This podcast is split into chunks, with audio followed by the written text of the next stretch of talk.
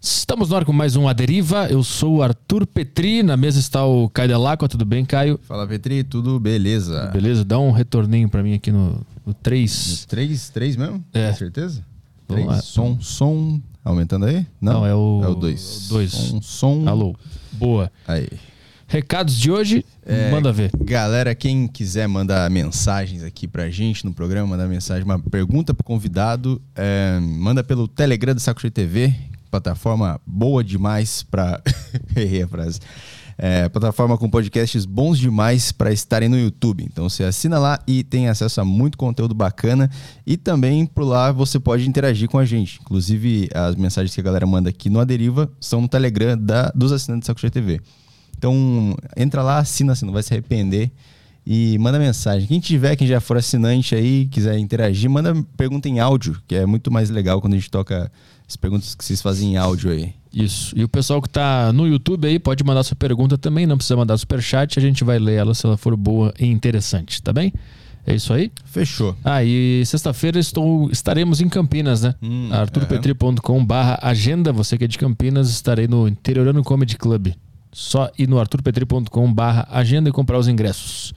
Fechou? Fechou. Então vamos lá que o convidado de hoje é o Cléster Cavalcante, jornalista pela terceira vez aqui no Aderiva. Tudo bem, Cléster? Obrigado pela Terceira presença. vez, já tô virando já da casa, né? É, já vai virar o Cléster fixo daqui a pouco já. Bom, no primeiro a gente conversou sobre o Dias de Inferno na Síria, aí no outro a gente, a gente conversou sobre o Nome da Morte, e hoje a gente vai falar sobre o livro A Dama da Liberdade, né? Que conta a história da auditora fiscal do trabalho, que é a Marinalva Dantas, que durante, Nova Dantas. que durante quase 10 anos comandou um grupo do governo federal responsável por combater o trabalho escravo no Brasil. E ela libertou mais de 2.300 trabalhadores escravos no Brasil, né? É a história dela. Isso, foi Isso. quando? Cara, isso aí, ela fez esse trabalho entre 95 até 2004, por aí, entendeu? Hum. Isso eu acho muito forte falar, Petri, porque é, a gente fala esse tipo de coisa, muita gente pode pensar que foi ah, é coisa do passado, né? Uhum. Anos 60, anos 70, não. Isso aí é pleno século 21, entendeu? E até hoje ainda tem, né? Sim, cara. Hoje é muito difícil você saber, né, é, exatamente quantos, porque como é uma prática ilegal, né, não tem nada registrado, né, assim. Mas pela quantidade de operações, pela quantidade de pessoas que já foram libertadas, estima-se que hoje no Brasil a gente tenha cerca de 170 mil pessoas escravizadas. Hum.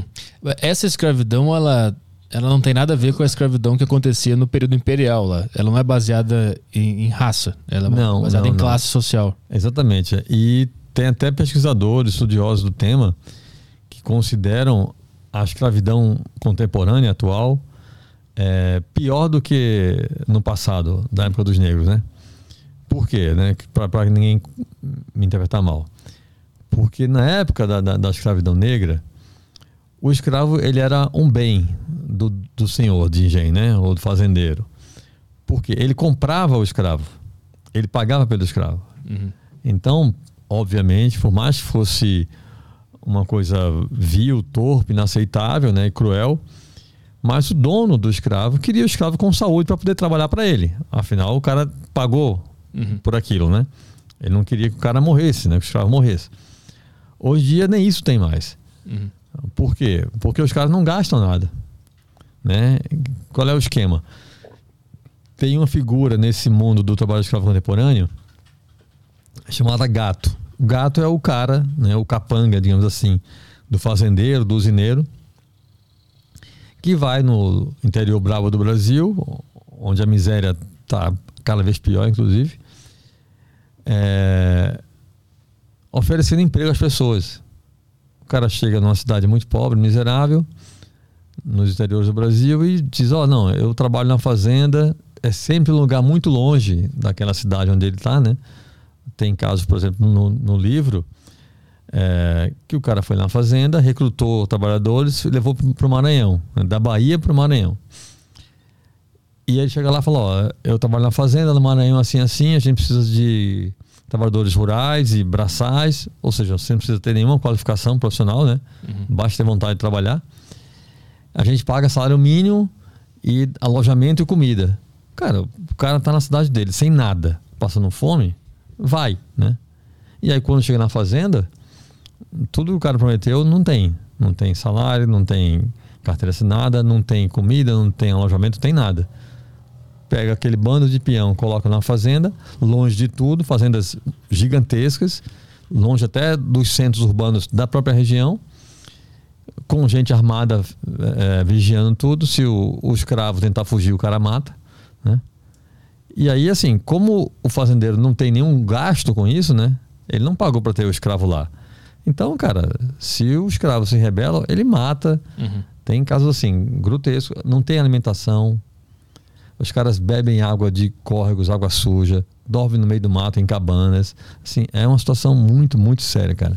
De, dessa, dessas histórias da, que está nesse livro da Dama da Liberdade, tem casos de rebelião generalizada que houve uma chacina, digamos assim, de, de escravos ou não? Não, porque é, é, eles não se rebelam a esse ponto, né? O que acontece é de um ou outro fugir, né? E aí, cara, quando acontece fuga de, de escravos, é, é, muito comum os fazendeiros mandarem matar o, fugitivo, né? Uhum. É, teve uma operação da Marinalva, por exemplo, depois a gente pode mostrar aqui as fotos. Teve uma operação na Marinalva que é, a equipe dela chegando na fazenda, por pura coincidência, né? No caminho eles encontraram, numa estrada de terra, encontraram um trabalhador morto. Tinha sido muito recente, o sangue do cara estava fresco ainda na, na, na terra, né? Uhum.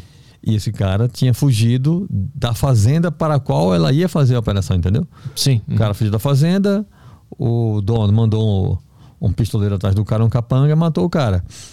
Tem um caso, Petri, que é assim, do ponto de vista humano, para mim é uma das piores é, histórias, velho. Que era uma fazenda no Mato Grosso. É, um dos escravos fugiu, né? o dono conseguiu capturar o fugitivo, trouxe de volta para a fazenda. E aí, para dar exemplo para os outros escravos, ele amarrou o escravo fugitivo numa árvore chamou todos os peões da fazenda para verem o que ele ia fazer. O cara pegou a motosserra e cerrou o escravo e a árvore ao meio. Com a motosserra, o cara partiu um ser humano ao meio uhum. para dar exemplo para os outros. Pra, oh, quem fugir, acontece isso. Uhum. É nesse nível. E agora, por que, que isso continua acontecendo? É difícil fiscalizar ou existe algo por trás disso? Cara, tem, tem muita coisa, né? Tem muita coisa. É é difícil fiscalizar porque o Brasil é muito grande, né, cara? E os estados onde o trabalho escravo rural, porque também tem o trabalho escravo urbano, né? A gente em São Paulo tem muito essas coisas, essa oficina de, de, de costura, né? Hum, sim. No centro, com bolivianos, peruanos, né? Que é outro tipo de escravidão também. Menos, digamos, violenta do que é a escravidão rural, né? Porque nessa escravidão urbana, as pessoas, por mais que sejam. Eu sempre deixo isso muito claro, eu não estou dizendo que é leve, não, não é. Né? A chave da humana é grotesca, torpe, inaceitável.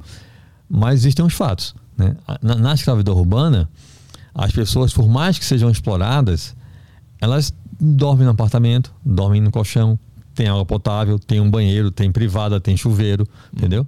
Na escravidão rural não tem nada disso. Os caras dormem no mato, né? Quando muito tem uma rede, não tem sequer cama. Os caras fazem as camas com gravetos de madeira para terem onde deitar, sabe assim? Uhum. Às vezes tem um colchãozinho de, de mato, enfim. É, então, compra e, e os, os, estados que mais têm isso, né, é, é, muito forte, são Mato Grosso, Pará, Maranhão, que são todos estados muito grandes, né, do ponto de vista geográfico, né. E as fazendas tem tem, tem casos, Petri, de operações de trabalho escravo em fazenda a fazenda é maior do que a cidade de Vitória, do que uma capital Cara. brasileira, entendeu? Uhum. Uma fazenda. Uhum. Então imagina uma fazenda desse tamanho, com escravos lá dentro, com capangas armados. O cara não consegue nem sair da fazenda, tão grande que é a fazenda, né? E se ele conseguir sair, vai estar tá a dezenas de quilômetros da cidade mais próxima. Ou seja, então é um, é um mecanismo que impede até que o cara fuja, né? Sim. E, obviamente, para fiscalizar esse tipo de coisa, né? Dá muito trabalho, né? Não pode ser só é, três, quatro equipes. A Marinalva, ela chefiava uma equipe, né? Essa equipe do governo federal que faz esse trabalho é, são equipes multidisciplinares.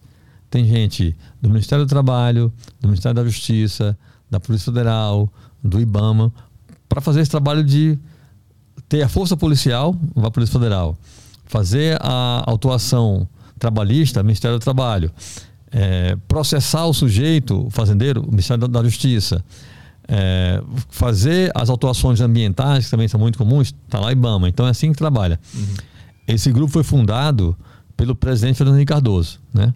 com nove equipes. E aí vai entrar no outro ponto da tua pergunta. Por que é tão difícil fiscalizar? Né?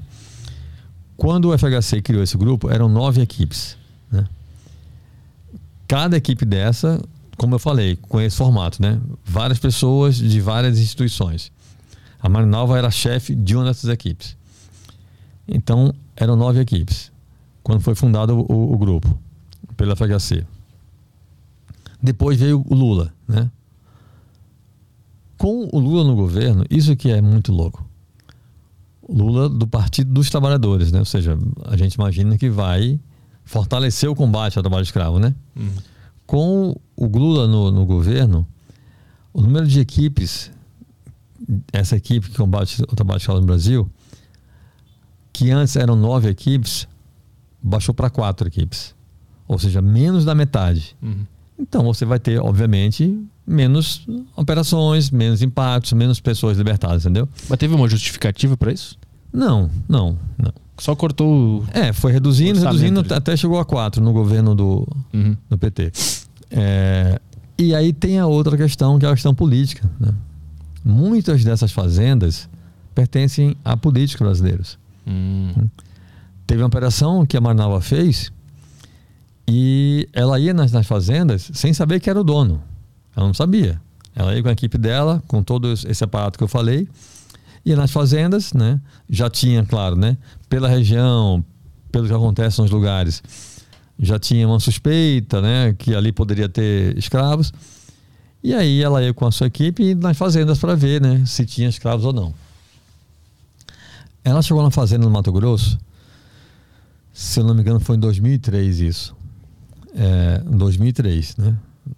Gosto de deixar isso bem claro, século 21.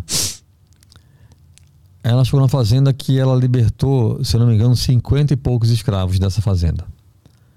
Nesse sistema. Gente dormindo no meio do mato, em cabanas. Cabanas é o seguinte: é, toras de madeira, de, né, fincadas no chão, só com uma lona plástica em cima e acabou. O povo dorme ali embaixo, entendeu? É, e aí, quando ela foi ver os documentos da fazenda, porque para fazer o trabalho de autuação, né, fazer o relatório dela sobre a operação e tudo mais, ela ia ver os documentos da fazenda, saber quem era o dono, né, quantos funcionários tinham registrados oficialmente, enfim. Quando ela pegou os documentos da, da fazenda, o dono da fazenda era o Jorge Pisciani, hum. deputado estadual do Rio de Janeiro, que na época era o presidente da Assembleia Legislativa do Rio de Janeiro. Não é um deputado do Acre, é um deputado do Rio de Janeiro, uhum. super conhecido, e que na época era o presidente da Assembleia Legislativa do Rio. Ela fez o relatório dela com e, e ela chegava nas fazendas e só saía depois que o dono da fazenda pagasse tudo que devia aos escravos, porque tinha gente trabalhando anos sem ganhar nada, entendeu? Então ela entrevistava os escravos, você está aqui há quanto tempo? O cara dizia o tempo que estava trabalhando, ela fazia lá os cálculos, deve isso a esse sujeito.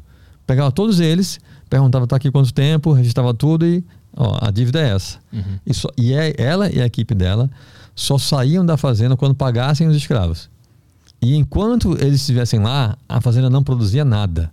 Ou seja, ela obrigava o cara a pagar para se livrar do problema. Uhum. Porque enquanto ela estivesse lá com a Polícia Federal, com o IBAMA, com todo mundo, a fazenda estava parada. Então o cara estava tendo prejuízo. Sim. Ela forçava o dono a pagar. E aí, viu lá o nome do Jorge Pisciani, falou para o gerente da fazenda, né? Porque os donos nunca estão na fazenda, né? Ficam na cidade. Falou: ó, seguinte, avisa ele que a gente só sai quando pagarem. Aí avisaram, né? Para o dono da fazenda, né? Para o deputado, né? Pouco depois chegou um avião com advogados para negociar. Na fazenda, né? Um aviãozinho pequeno. Negociaram, pagaram tudo que deviam, beleza. Aí vinha outra parte linda do trabalho dela, cara, que é tirar os escravos, literalmente resgatar os escravos. Ela alugava ônibus, armava caminhão, o que tivesse na, na região, ela alugava, pegava, colocava os escravos dentro daquele veículo e levava os escravos para suas casas, onde quer que eles morassem. Se fosse a operação no Mato Grosso, o cara morasse no Maranhão, ia levar o cara no Maranhão, entendeu? Uhum. Ela falou, cara, é um trabalho lindo, velho, coisa de, de, de, de cinema, assim. E aí, como sempre acontecia quando ela fazia operações grandes, a imprensa dava o trabalho, né? dava a matéria da operação, né? Como a gente vê até hoje em dia, né? Ah, recentemente, a gente viu uma, a maior operação, né? Conjunta contra o trabalho escravo do Brasil, que libertou 300 e poucas pessoas, né? De vários lugares. E isso sempre rende matéria, né? E aí foram entrevistá-la sobre essa operação que ela fez nessa fazenda, com um foco óbvio de que o dono da fazenda, o escravagista, era o presidente da Assembleia Legislativa do Rio de Janeiro, o deputado Jorge Pisciani. E ela deu a entrevista e saiu a matéria. E você sabe, uma matéria grande sobre um caso desse puxa outras, né? Então a imprensa toda repercutindo, né? Cara, o presidente da Assembleia Legislativa do Rio, os artistas da, da, da, da TV, do, do, Teatro Rio de Janeiro, fizeram um protesto na frente da Assembleia. Foram lá Camila Pitanga, um monte de atores, sabe assim? Uhum. Protestar que o, o, presidente da Assembleia tá, é, era escravagista, né? E aí, outros veículos de imprensa foram procurar a Marinal para poder dar entrevista sobre o assunto e ela falando com todo mundo, né? E aí, cara, o assessor direto do ministro da Justiça, que na época era o Jacques Wagner, do governo do PT. Na época era Lula presidente. O assessor ligou para Marinalva e falou para ela parar de dar entrevista sobre esse caso, o Pisciani. Que ela estava proibida de dar entrevista sobre o caso. Ela falou: não, vou parar, vou falar sim. Por quê? Porque o Pisciani era aliado do PT, era aliado do Lula. Hum, sim. Uhum. Você vê a que ponto chega a coisa, né? Uhum. E aí, cara, só para deixar a coisa ainda mais é, é, assombrosa. Nessa mesma época, Petri, a Marinal fez uma operação que libertou, não vou lembrar agora, acho que foram 70 e poucas pessoas, muita gente, de uma fazenda de algodão no Mato Grosso. E aí, como sempre ela fazia, né? Foi na fazenda, lá dentro, pegou os documentos, né? Para ver quem era o dono tudo mais, e fez lá o relatório dela com base nos documentos e relatórios que encontrou na fazenda. E aí no relatório que ela fazia sempre, né? Ela fazia um relatório no final da operação, né? Explicando como é que foi tudo, os dados, os nomes dos donos, quantos escravos tinham, tudo mais. E aí ela fez esse relatório dela sobre essa fazenda e colocou que a fazenda vendia algodão para a Coteminas, para a empresa Coteminas. Um amigo dela, né, da equipe dela, ela falou, né? Ó, oh, dá um lido aqui no relatório, vê o que, é que você acha, né? O cara leu o relatório e falou, cara, você é doida. Ela disse, por quê? Cara, você colocou aqui o nome da Coteminas no relatório. Ela, sim. E, e qual o problema disso? Estava lá. A empresa estava registrado que eles vendiam algodão para Coteminas. E aí o amigo dela falou assim, Marinalva, a Coteminas pertence ao José Alencar, uhum. que era o vice-presidente da República cara. do Lula. É nesse nível, Pedro. Cacete. É nesse nível. Como é que você vai colocar isso no relatório? Ela falou, colocar porque está registrado lá. Hum. E colocou, né? Aí, cara, pouco depois disso, o governo federal tira a Marinalva da equipe do trabalho escravo. Uma mulher que dedicou a vida a esse trabalho, uhum. que abriu mão da vida pessoal dela. Cara, Marinalva casada com dois filhos pequenos, Petri. Ela chegou a passar um mês direto em operações tirando escravos, longe de casa, uhum. do marido e dos filhos. A Marinalva, por esse trabalho dela, durante muito tempo, ela teve uma relação conflituosa com os filhos, que eram pequenos, não entendiam o que ela fazia, porque a mãe saía e ficava 20 dias, um mês fora de casa. O casamento dela, cara, o cara que ela amava, ruiu por causa disso. Porque ela até fala isso, cara, meu marido não teve culpa nenhuma. Mas, bicho, que ser humano, seja homem ou mulher, entende que o seu cônjuge, durante quase 10 anos, porque assim, não era uma vez ou outra, era durante quase 10 anos, ficasse todo mês longe de casa 20, 25, 30 dias, velho. Sim. Uhum. Entendeu? E aí isso acabou acabando o casamento dela. Felizmente, com o tempo, os filhos delas cresceram, hoje são adultos, né?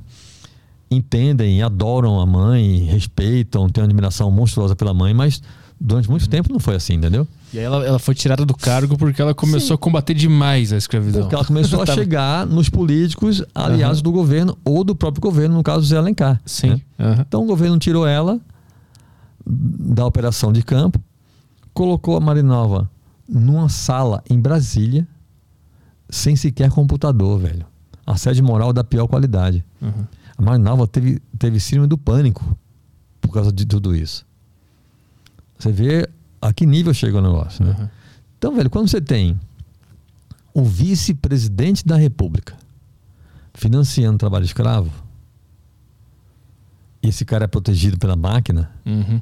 Cara, assim, é difícil ter esperança que, que, que vai dar certo. A Entendeu? gente imagina que só são empresas privadas e anônimos que estão fazendo isso, né? Era Mas empresa tem- privada só que pertencia ao É, vice-presidente da República. É, né? mas tem um- uma forte ligação entre o sistema privado com o governo, com, Sim, com o, o sim. público, o estatal, né? Sim, cara, quando eu lancei o livro, e tudo isso, Petri, eu sempre faço questão de destacar isso. A Marinalva não é uma ONG. Ela não é de uma ONG. Não é uma aventureira, não. Esses trabalhos são do governo federal. Aí você vê a gravidade da coisa. É o governo federal dizendo, registrado com documentos, que o vice-presidente da República está financiando trabalho escravo. Uhum. Entendeu? Sim, é o, governo se fiscalizando. E aí o que é né? que fazem com isso? Engavetam o caso Uhum. e tiram do campo a mulher que fez esse trabalho. E aí depois, de- depois que ela foi tirada do cargo, o que, que, que aconteceu? O que, que ela fez? Pra onde ela foi? A Marinalva, ela é funcionária pública, né? Ela, ela é auditora fiscal do trabalho. Então, ela foi levada para Brasília, não estava feliz. Uhum. Ah, então não quero ficar aqui. Vou voltar para. Ela, ela, eh, nasceu em Campina Grande, na Paraíba, mas cresceu em Natal. Ah, ela voltou para Natal e começou, continuou trabalhando né, na repartição lá, como ela fazia o trabalho dela.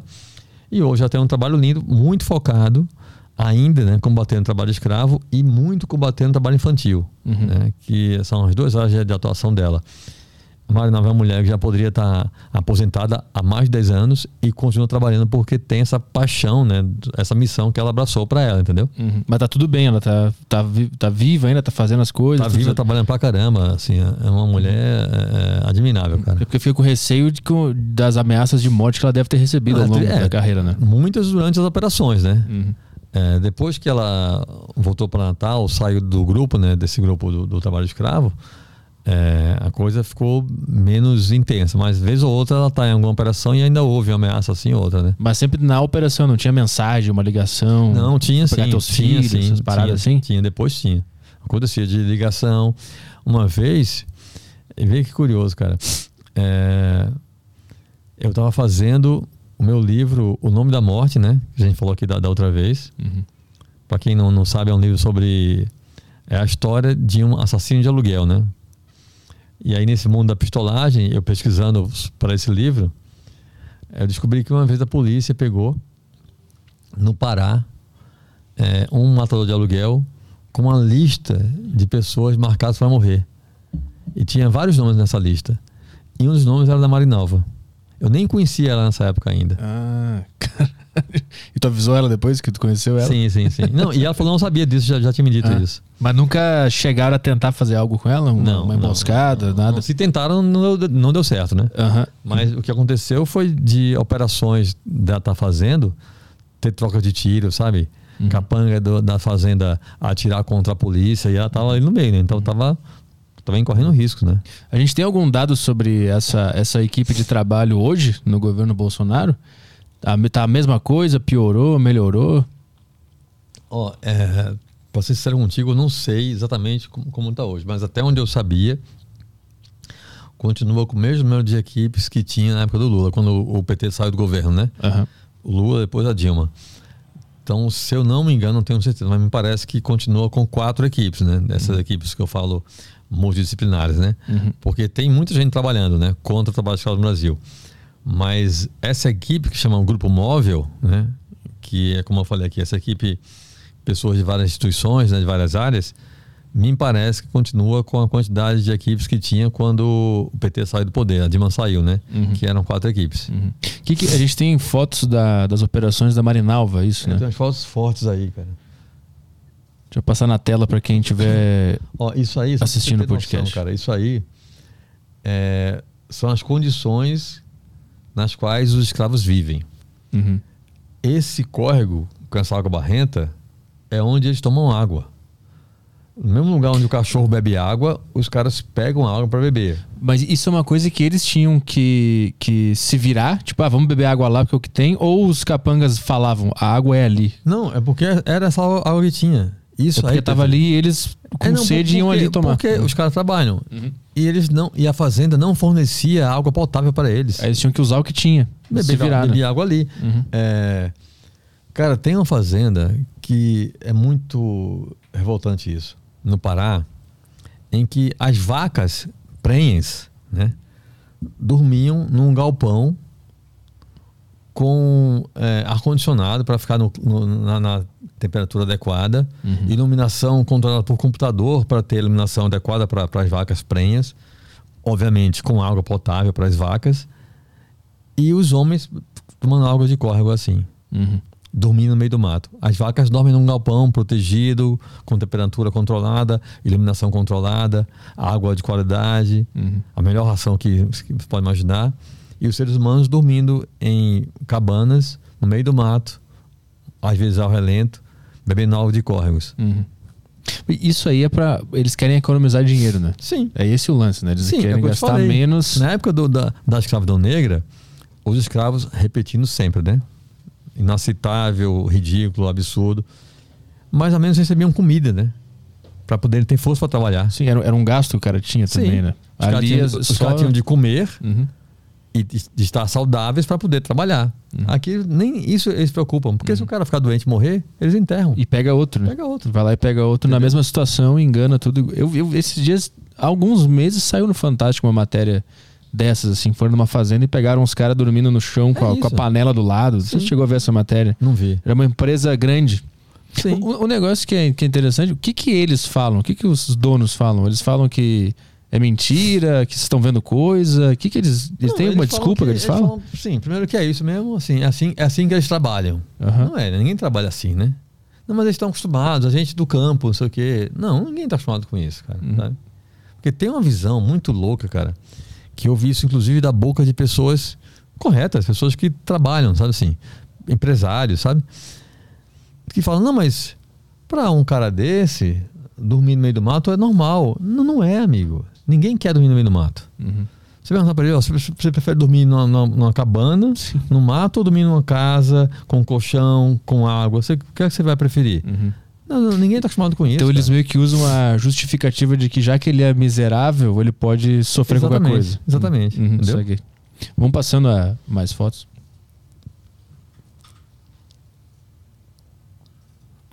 Essa história é outra coisa terrível. Essa é Marinalva, né? Essa mulher à esquerda da foto é a Marinalva. Uhum. Na frente dela estão um senhor e a filha desse senhor. Você viu um filme chamado 12 anos de escravidão? Hum, não. Ganhou o Oscar e tudo. Esse filme conta a história real de um escravo americano. Eu não sei se é final do século XVIII ou início do século XIX. Um cara negro, Estados Unidos, numa época em que a escravidão negra era comum, né? Era legal nos Estados Unidos, né? O comum, digamos assim, era o negro ser escravo naquele país, naquele momento da história. O negro livre era a raridade. Sim. Esse cara do filme, a história real, é, ele era livre porque ele trabalhou, juntou dinheiro e comprou a própria liberdade, né? Hum, que era uma forma de, de você ser livre. Então era um negro livre. Só que, obviamente, cara, se até hoje se tem racismo no mundo, né? No Brasil, muito. Imagina uma época em que a escravidão era a coisa normal. Você ter um negro livre, Uhum. Ninguém aceitava, os brancos não aceitavam, né? Resumindo, esse cara foi capturado e foi escravizado de novo, mesmo sendo legalmente homem livre. Então a história chama 12 anos de escravidão, o filme, porque esse sujeito passou 12 anos escravizado de novo, até provar que era livre e conseguir voltar a ser homem livre. Sim. 12 anos. Petri, esse sujeito passou 19 anos escravizado no Brasil. Cara. Foi libertado em 2003, século 21. Esse cara, olha a imagem de fragilidade do cidadão. Sim. 19 anos escravizado numa fazenda no Pará. Esse cara, ele ficou surdo de um ouvido porque o trabalho dele era operar a motosserra. Então, 19 anos operando a motosserra todo dia, o barulho da motosserra Uhum. acabou com o ouvido dele. Esse Cara. cara, na época que eu lancei o livro, até então, ó, ali na frente dele tem um bolo de dinheiro. Aham. Ali é o dinheiro dele. 40 mil reais. 40 mil 266 reais foi a indenização que ele recebeu. Na época, foi a maior indenização paga a um indivíduo por trabalho escravo no Brasil. Uhum. Depois de 19 anos escravizado. Esse cálculo aí, ele, ele, ele, como é que ele, como é que ele chega nesse valor? Ah, de acordo com o salário, de acordo com os danos e tudo mais, assim. É, é um cálculo Se ele fazem. tivesse uma CLT, era isso que ele devia ter ganhado. É basicamente Teoricamente. mais uma indenização, imagino, pelo É, sofrimento é, e tal. Uhum. Teoricamente. O cara nunca teve férias. Não tinha nenhum direito trabalhista. Assim, sendo humilhado, ameaçado de morte, se fugir, matavam. Uhum. E ficou 19 anos nesse estado. Você vê, que eu falei, olha a imagem do sujeito, cara, a fragilidade do cara, sabe assim? Parece que ele nem tá entendendo nada que tá acontecendo ali. Sim, Ele tá. Parece que ele ficou meio anestesiado. né? E, e aí tá a Marinalva com ele e essa moça é a filha dele. E essa foto tá, tá no livro. Tá no livro. E- Essas fotos são, são no livro. E tu tava nesse lugar e nesse momento? Ou... Não, não, não. É, a- esse trabalho a Manava, a Manava fez entre, eu acho que foi entre 94 e 2003, 2004, né? Ah, tu fez o livro depois. Eu fiz- é, tu não eu- acompanhou. Eu comecei a entrevistar a Marinalva para o livro, eu acho que foi em 2007. Ah, 2006. um tempo depois já. Ela não estava mais do grupo quando eu Uhum. comecei a entrevistar ela para o livro. Entendi. Porque o livro, Beatriz, coisa muito legal que é o seguinte: o livro não é uma coletânea de operações com o trabalho escravo. O livro é a biografia dela. Uhum. Só que a vida dela se confunde com o trabalho escravo, né? Então é muito legal o livro, cara, é, porque você vê a infância dela, tem histórias muito engraçadas, não é só tragédia, tem histórias engraçadas, curiosas da vida pessoal dela, o casamento dela com o Joel, o ex-marido dela. É, é um episódio assim, hilário, cara. Aconteceu tudo que você imaginar de desgraça naquele dia. Foi muito engraçada a história do casamento dela. Tem coisas curiosas que rolavam durante a operação. Tem coisas muito curiosas, interessantes sobre a vida dela, a forma dela ver o mundo, entendeu? Uhum. Mas é óbvio que o cerne da história é o combate ao trabalho escravo, né? Então você vê a vida dela toda passando e sempre costurando com o assunto do, do trabalho escravo, né? O sonho dela era trabalhar com isso ou era outra coisa completamente diferente? Cara, assim, é, o Meirelles, o Fernando Meirelles, né, o cineasta, inclusive o prefácio do livro é do Meirelles, ele que, ele que escreveu, um, um cara fantástico.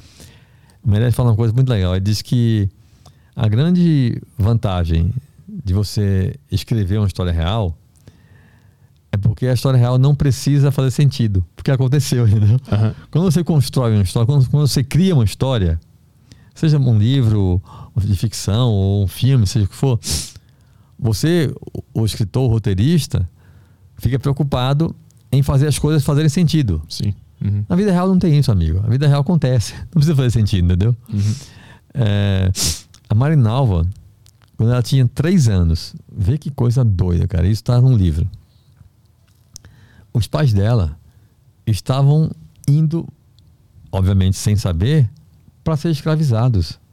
Cara. Os pais dela estavam com a Marinalva, a Marinalva com três anos, e os irmãos dela, todos maiores que ela, ela, ela é caçula. Estava a família dela num caminhão indo para uma fazenda. Ela nasceu em Campina Grande, estava indo, se não me engano, para Bahia, não, não, acho que era para Maranhão. Estava indo para Maranhão, para o pai dela trabalhar nessa fazenda. Iam ser escravos, cara. E aí, na viagem, a Marinalva, aos três anos, passou mal, ficou muito doente. Os pais voltaram para Campina Grande por causa dela. Uhum. E ela vira a maior libertadora de escravos Cara, e- do Brasil que a gente tem notícia. Mas como é que eles souberam que se eles continuassem a viagem, eles seriam escravizados? Não, não, ninguém sabia. Mas hoje, sabendo tudo como funciona esse sistema, Ah, ela não tem dúvida alguma. Entendi. Uhum. Porque foi aquilo que aconteceu com os pais dela. Uhum. O pai dela sem emprego, tinha lá um trabalho é, é, é, pequeno, ganhava pouco, a miséria na, na, na casa dela, família muito, muito, muito, muito pobre. E aí chegou lá um cara chamando quem quisesse trabalhar na fazenda. Uhum. E o pai dela foi. E não queria ir sozinho deixar a mulher com as crianças pequenas em casa. Então vamos todo mundo. Uhum. Uhum. Que inclusive Os fazendeiros adoram isso. Adoram quando vai família. O marido, a mulher e os filhos. Por quê? Porque vai ser tudo escravo. Mais mão de obra pra ele. né? Exatamente. Tem, tem histórias disso que o cara escravizou a família inteira? Tem. Inclusive crianças? Sim, sim, tem fotos aqui, depois mostra. Mas então, a Marinalva, cara, imagina isso, cara. Aos três anos, ela, ela e a família iam virar escravos. Uhum. Graças a uma doença que ela teve, que ela ficou muito Caralho. mal, a família voltou. O pai dela contrariadíssimo, porque estava abrindo mão de um emprego que ele achava que ia ser bom para a vida dele, Uhum. ia ser uma porcaria. Voltaram para Campina Grande, família muito pobre, cara, muito assim, miserável mesmo, assim. E a mulher vira essa figura fantástica que ela é. Vamos ver mais, mais, ah, mais umas fotos. O pessoal tá vendo na tela, né? Boa. Ó, isso aí são alguns alo- alojamentos, entre aspas, né? Olha as condições que os caras vivem e dormem, Petri. Olha o que é a cama do sujeito. São várias, É, pela metade. vários, é, vários galhos de madeira, né? Uhum. E aí tem um colchãozinho ali de mato. É isso. O cara tem que dormir encolhido, além de Embaixo tudo. ali né? o cara dorme numa rede. São as condições, são as condições que, que eles têm. Uhum. Entendeu? Aí a capa do livro. Aí, ó, é, você vê que, que. Você falou de criança, né? Se eu não me engano, essa foi a operação na fazenda que tinha negócios com a empresa do Zé Alencar. Uhum. E a Marinalva é mãe, é avó. Sempre que ela via criança, cara, ela ficava mal pra caramba, entendeu? Nessa fazenda, Petri, tinha tanta criança que ela fez duas filas. Uma fila só de adulto e uma fila só de crianças.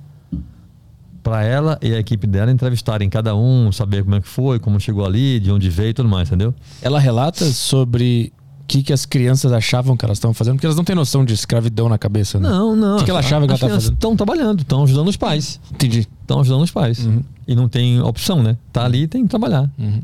Mas então ela tava. Porque a criança nunca tem maldade, ela nunca, ela nunca sabe Elas que ela tá que estão ajudando, os pais. é. Entendi. Uhum. Que loucura. Ó, esse é um caso também muito triste. Esse cara, aí a Marinalva, né? Você vê a mulher bonita, né, cara? A Marinalva e esse, esse rapaz, nesse dia dessa foto, esse cara tinha 16 anos. Caralho. Parece bem mais, né? Aham. Olha a alegria do sujeito. Porque ele está recebendo uma indenização de 1.140 reais. Isso foi em 2004, Petri. Assim, século 21, não é anos 70. Uhum. Essa foto tem 18 anos, Meu Deus. entendeu? Aham. 2004. Francisco Ferreira, o nome dele. É, e tudo. Cara, eu só trabalho assim: nome real de todo mundo, tudo documentado, entendeu?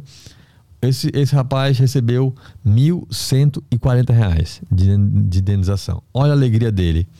E aí, ele falou para Marinalva que com esse dinheiro, essa operação foi no Pará e o cara é do Piauí, né? Foi levado para lá e virou escravo. E ele dizia que com esse dinheiro, 1.140 reais, ele ia voltar para Teresina, ia organizar a vida e ia garantir o futuro do filho de quatro meses. Com 1.100 reais. Uhum. 1.140 reais. O cara achou que ia se organizar em Teresina Sim. e garantir o futuro do filho de quatro meses. Quanto tempo ele ficou? Escravo? escravo? Nessa legenda não, tem, tem, né? mas foi pouco tempo. Eu, eu um acho, de- foram, acho que foram seis meses, coisa assim. Mas tem um detalhe ali que ele perdeu o, o É, indicador, né? Aí perdeu o indicador trabalhando numa serraria. Cara, imagina A- que se tu tiver uma máquina- lesão lá, o a- a- fazendeiro manda. Não, não. Bota um algodão em volta e Sim, pode ser- segue é, trabalhando, né? Sim. Loucura. Ele perdeu um dedo trabalhando na serraria. Aí ah, eu gosto dessa, dessa imagem porque ali, né, à esquerda, a Marinalva ali com a camisa florida. Hum. E essas fotos mostram a dedicação da equipe, entendeu? A foto de cima, você vê que tá de noite, ela numa fazenda, tirando os escravos, né? A foto do lado, já amanhecendo o dia, ela na delegacia do trabalho, já na cidade, né? Para poder pagar os, os peões, libertar, mandar para suas casas. E a foto de baixo, o Estado, né? Ela a equipe dela dormindo, né? Uhum. Em cadeira, no chão. Depois de passar, às vezes, Petri, tinha casos dela ficar 36, 48 horas trabalhando sem dormir, cara. Entrava na fazenda, começava a operação e não parava mais. Até chegar o fazendeiro e pagar todo mundo, mandar todo mundo embora. Até resolver a situação demorava Sim. uns dois, Cara, três é, dias. É, um- é, uma, é, é uma- é uma dedicação, cara, assim, extrema, entendeu? Uhum. É, cara, essa mulher é uma heroína do, do, do nosso país, cara. Ela e todo mundo que faz esse tipo de trabalho, entendeu? Tem relatos do, do- dos escravos no livro do que, que eles achavam que estava acontecendo? Eles tinham noção? Eles, eles tinham planos para tentar fazer alguma coisa? Não, tem porque o que acontece? É, é, ela entrevistava os escravos, né? Aham. Ela é a equipe dela. Eu tive acesso a tudo isso, né? É, quem lê esse meu livro vai ver que tem situações, tem cenas que eu descrevo com detalhes mínimos, porque eu vi tudo. A Marinal sempre trabalhava.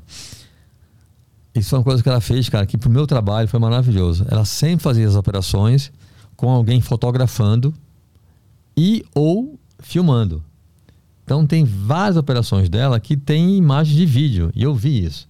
Então você, eu vi ela entrevistando os escravos, eu vi os escravos falando sobre a situação deles. Então assim, eles tinham consciência que estavam- estavam sendo escravizados. Uhum. Eles foram para lá com aquela promessa de que ia ter salário, carteira assinada, alojamento, comida boa, né?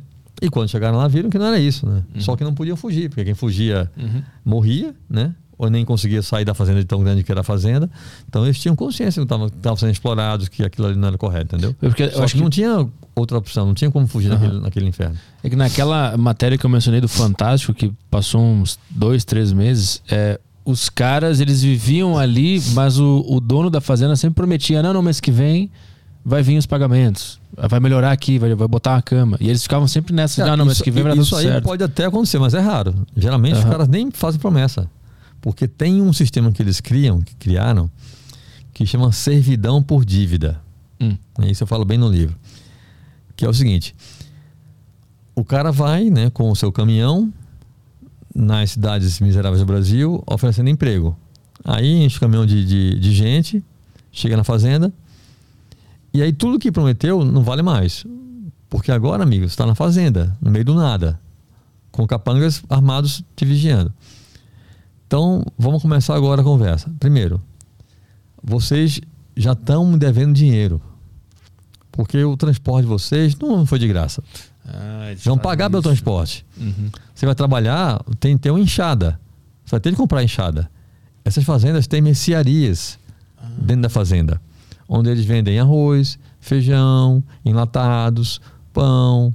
Aí tem bota, enxada, luva. Uhum. Então o cara que- começa devendo já. O cara vai ter de comprar as coisas para trabalhar. Uhum. Aí é isso que você falou. Ele já chega devendo. E os preços e tudo é tipo o dobro do preço, o triplo do que é no mercado normal. Uhum. E aí o peão tem de comer. Por que, aqueles que os caras tomam água de córrego? Quer comprar água? Tá aqui, ó. 10 reais uma garrafa d'água. O cara vai tomar água de córrego. Sim. Uhum. Entendeu? Uhum. Esse é o esquema deles. Uhum. Quer comprar comida? Tá. Tem aqui, feijão, 10 reais o, quilo. O cara vai comer a porcaria que derem pra ele, entendeu? Sim. Uhum. E aí os caras, quando chega no fim do mês, em vez de pagar o salário, o gerente da fazenda fala, ó, na verdade, vocês estão devendo já. Entendeu? Então vou pegar, vou reter aqui. Uhum. É isso. Entendi. Chama servidão por dívida esse esquema. Caralho. Vai passando aí. Ó, essa imagem aí da esquerda tá ali, ó, a Camila Pitanga. Quem é outro que tá ali, ali perto dela, cara? É, Parece o Lula, Marcos né? Winter, né? Essa Essa... foto foi do dia que eu falei, quando eles foram para frente da Assembleia Legislativa de Janeiro Uhum. protestar sobre aquele caso da, da- do Jorge Pisciani, Uhum. o deputado que estava com escravos no Mato Grosso. Aqui à direita, a Marinalva com a Camila Pitanga. Uhum. A Camila conhece a Marinalva, adora o trabalho dela. É, a gente, inclusive, tem um projeto de adaptar esse livro meu para o cinema. E a Camila já falou que quer fazer o papel da Marinalva, até Ah, legal. porque até fisicamente aparece morena, cabelo ondulado, são mulheres bonitas. Então, esse, essa foto da esquerda, e de novo, Petri, olha isso. Junho de 2003, é século 21, amigo. Não é anos 70, entendeu? Eu sempre falo isso. Olha aí, ó. Libertou 41 pessoas na fazenda Agrovaz do Mato Grosso. Essa fazenda pertencia ao Jorge Pisciani. No documento, a fazenda estava em nome do Jorge Pisciani e do filho dele, Leonardo Pisciani, que foi ministro da Dilma. Cara, aconteceu alguma coisa com ele? Ele morreu. Deus me perdoe, graças a Deus, morreu. Tem, acho que, não lembro, acho que tem um, um ano mais ou menos que o Pisciani morreu. Vê, vê no, no Google aí. Mas ele foi punido por isso? Não, Tomou ele pagou a multa? indenização, pagou multa, mas continuou lá, né? Continuou tendo a fazenda também, Sim. imagino. Sim, a fazenda tá lá. Jorge Pisciani morreu em maio de 2021. Eu Covid. Um ano, um ano e pouco. Covid? Hum, Não tem a. Tem que achar o motivo aqui. eu Acho que não tem. Motivo, karma. Eu- se eu não me engano, se eu não me engano, foi, foi doença. Acho que foi. Tava doente, eu acho. É, mas é isso. Ai, cara, pensa bem, velho. Quando você vê. Câncer de bexiga. Falei? Quando você vê é, o presidente da Assembleia Legislativa do Rio de Janeiro, um deputado conhecidíssimo, próximo do presidente da República, aliado do Lula, que é do Partido dos Trabalhadores, Uhum. esse cara é protegido, velho.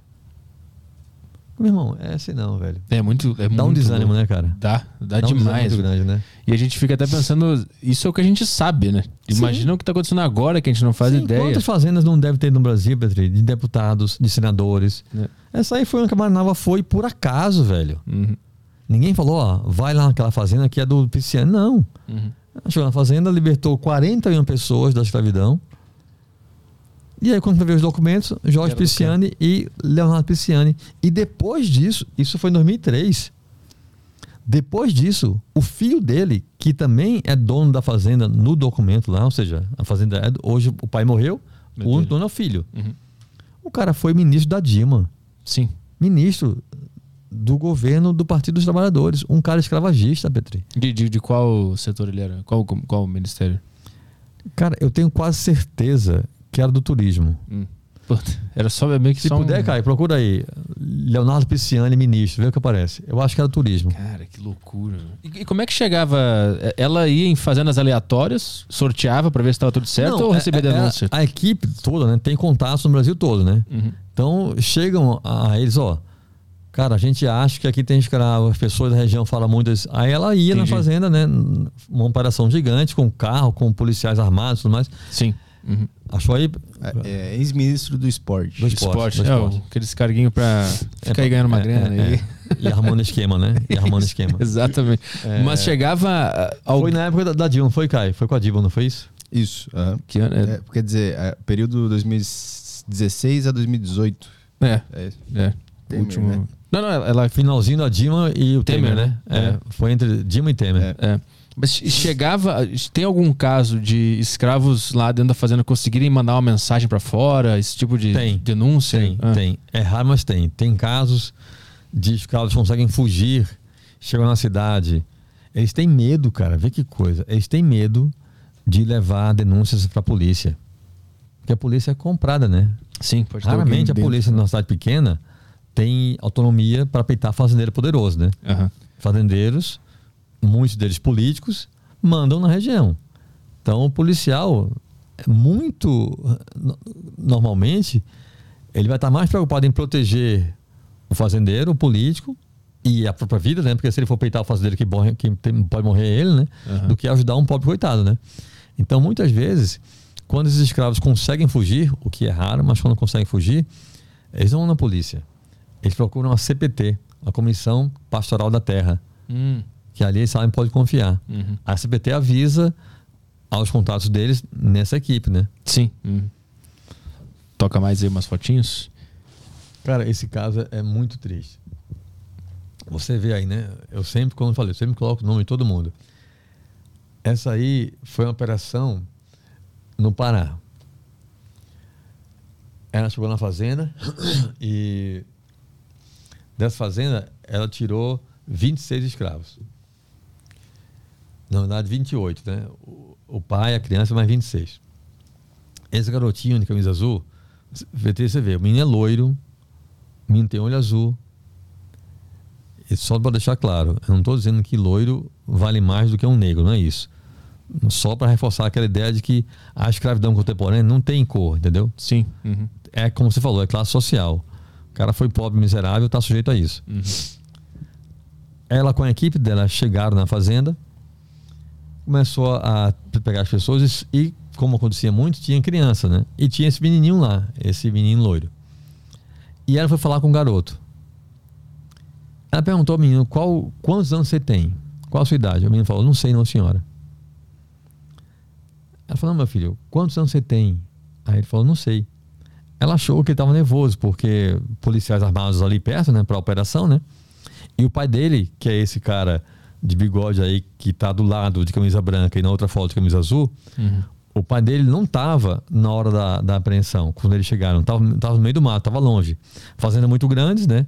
Fica um peão aqui, outro lá no fim do mundo, entendeu? Então, quando ela chegou com a equipe dela, o pai do garoto não estava perto, estava longe. Depois, e aí, quando ele falou que não sabia quantos anos tinha, ela falou para ele assim: Não, meu filho, em que dia do ano cantam parabéns para você? Aí ele falou assim: Cantam o quê? Ela cantou para ele: Parabéns para você nessa data querida. Petri, ele falou assim para ela: Eu nunca ouvi essa música, não, senhora. Vê só, cara, uma criança de 12 anos. Não é que ninguém nunca can- cantou para ele. Ele nunca ouviu essa música. Sim. Uma música que qualquer criancinha de 2, 3 anos conhece, o menino não sabia. Uhum. O mundo dessa criança não tem bolo, não tem alegria, não tem parabéns, velho. Uhum. É só trabalho. E aí, quando o pai dele chegou, perto, né, que viu a operação, chegou, ela perguntou ao pai quantos anos ele tem. O pai falou 12. 12 anos, cara. Você vê que na foto à esquerda, quando o pai dele chegou, o pai dele estava ali com um cabelo grande. Sim. Uhum. Depois de ser libertado, você vê outra foto, cabelo curto. Uhum. Já cortou o cabelo. Deixou o bigodão ali. Deixou o bigode, cortou Uhum. o cabelo, tirou a barba, tá vendo? Uhum. Olha o sorriso da criança, Beatriz, na foto da direita, velho. Olha a alegria do menino. Olha o monte de dinheiro ali que eles vão receber. Olha a alegria da criança. Olha a primeira foto, a cara do menino. E a segunda, a cara do menino. Uhum. Tu teve, tem, teve ou tem contato com alguma das, das vítimas na hora de escrever o livro para ver como é que eles estão? Se tem Eu alguma... já tinha entrevistado pessoas, né? vítimas- Eu eu tinha feito matéria já para a Veja, quando eu era da Veja, sobre trabalho escravo, né? Para esse livro, eu falei com duas, três pessoas. Inclusive, uma, uma menina que tem a foto dela depois aí. Uhum. é, continuam pobres, trabalhando no campo, mas não mais escravizados, né? Uhum. É, esse garoto, ele trabalhava operando motosserra, 12 anos. Caralho. E aí a Marinalva, por ser mãe, né, Uhum. ela sempre tinha essa coisa da criança. E ela sabe que criança quer, quer brincar, né, velho? A criança dá um jeito, né? Ela perguntou ao garoto, mas como é que, o que, é que você faz aqui para brincar? Aí ele falou, ah, eu desmonto e monto a motosserra de novo. A brincadeira da criança, Pedro, era desmontar a motosserra toda e montar de novo. Era assim que ele se divertia. Uhum. Isso aí é 2003 também por aí. né? 2003 também, não, vê? 12 É anos. aí, ó. Hum. 2000 e tem aí a data? Tem, 2003. Tá com 32 agora? 2003. Esse, esse menininho. É, né? 31, 32, é. 2003, cara. Século 21. Eu fiz questão de destacar isso, né? Assim, os casos de 2000 pra cá, cara.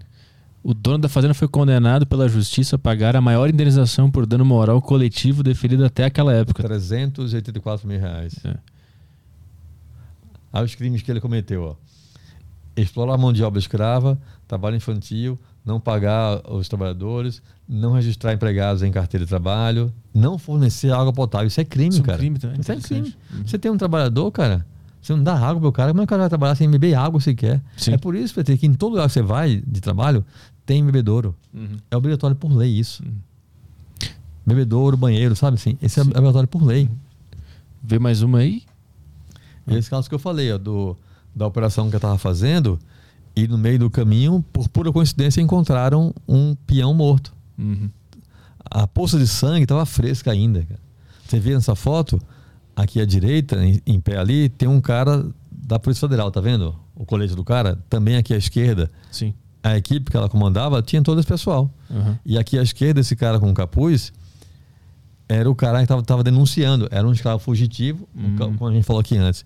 O cara tinha fugi- fugido, tinha denunciado o, o caso, e aí, para levar o cara protegido, para ninguém saber quem era o cara, eles colocavam esse capuz no cara, e o cara ia com eles, indicando: a fazenda é aqui, aqui que tem os escravos, aqui, entendeu? Uhum.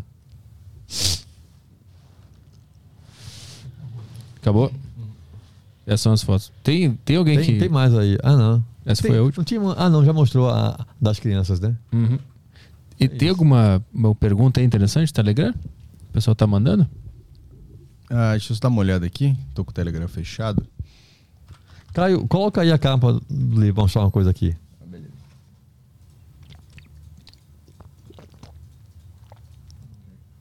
Aí. Petri, ó. Nessa capa aí, eu coloquei algumas imagens é, é, da história, né? A, fo a, foto dela é grande, você vê, né? De cima para baixo.